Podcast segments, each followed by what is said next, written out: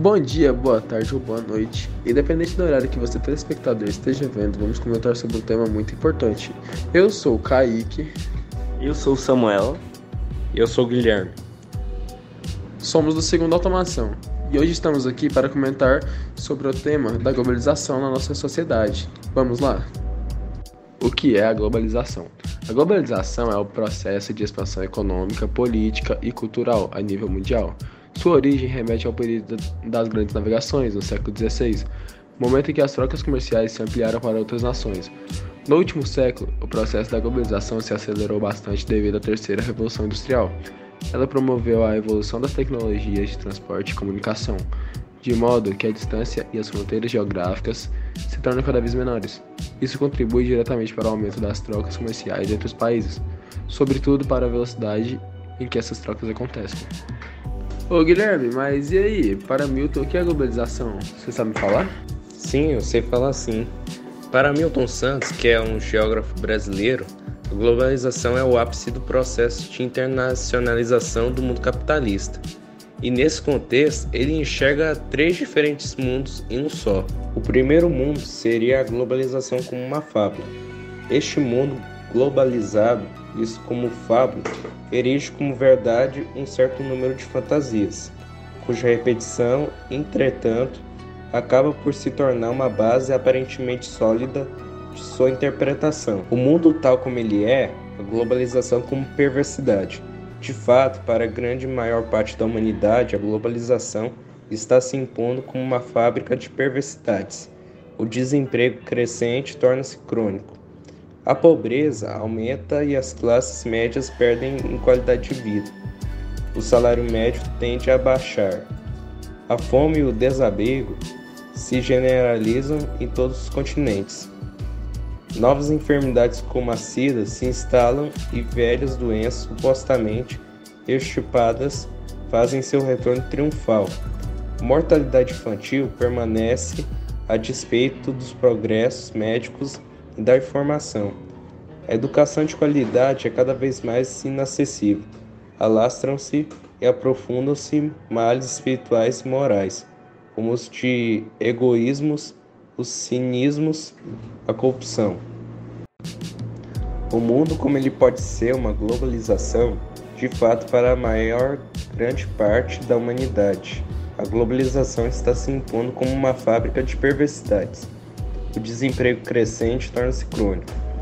A pobreza aumenta e as classes médias perdem em qualidade de vida.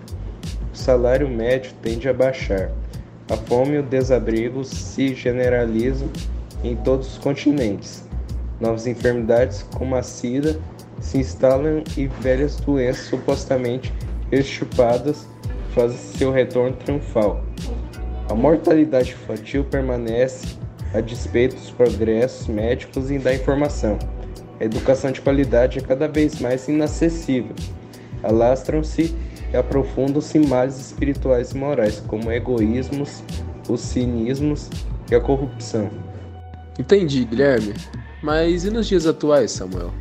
Bom, nos dias atuais, a globalização tem uma influência muito grande sobre as questões comerciais e econômicas tendo em novas fontes de energia e desenvolvimento de tecnologias modernas, como a área de genética, robótica e biotecnológicas, em aspectos negativos e aumento causado no meio, do, no meio ambiente, e as fontes de energias não renováveis. Mas a globalização é bem presente no dia a dia, pois podemos notá-la através de um pequeno detalhe ou como no uso constante das tecnologias. As fábulas presentes nos discursos sobre a globalização querem que acreditemos na ideia de que o mundo se tornou uma aldeia global, graças à possibilidade de comunicação instantânea mundial, e que na contratação de espaço e tempo é uma realidade para todos. Já que nos meios de transporte, de transporte se evoluíram, acelerando na movimentação de pessoas e mercadorias pelo mundo. Mas o desfacelamento das fronteiras e da cidadania mundial são uma, outras fábulas do mundo globalizado. Basta lembrarmos da atual crise migratória que vivemos e as promessas de construção de muros pelos países ricos. Apesar do mundo tornar significado, em virtude das atuais condições técnicas, que são uma base sólida para as ações humanas, a globalização se impõe à maior parte da população como perversidade.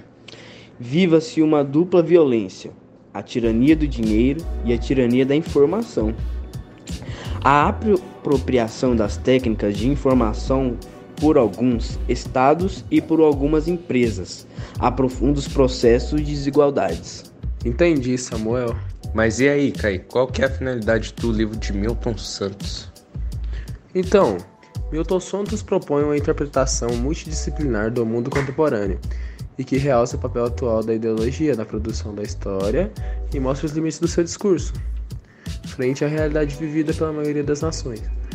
A tirania da informação e a do dinheiro são apresentados como os pilares de uma situação em que o pro progresso progresso técnico é aproveitado por um pequeno número de atores globais em seu benefício exclusivo.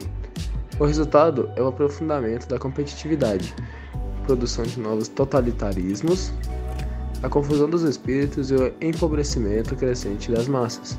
Estados se tornam incapazes de regular a vida coletiva. É uma situação insustentável. Então, esse foi o assunto de hoje. Espero que vocês tenham gostado e fique conosco para o próximo podcast.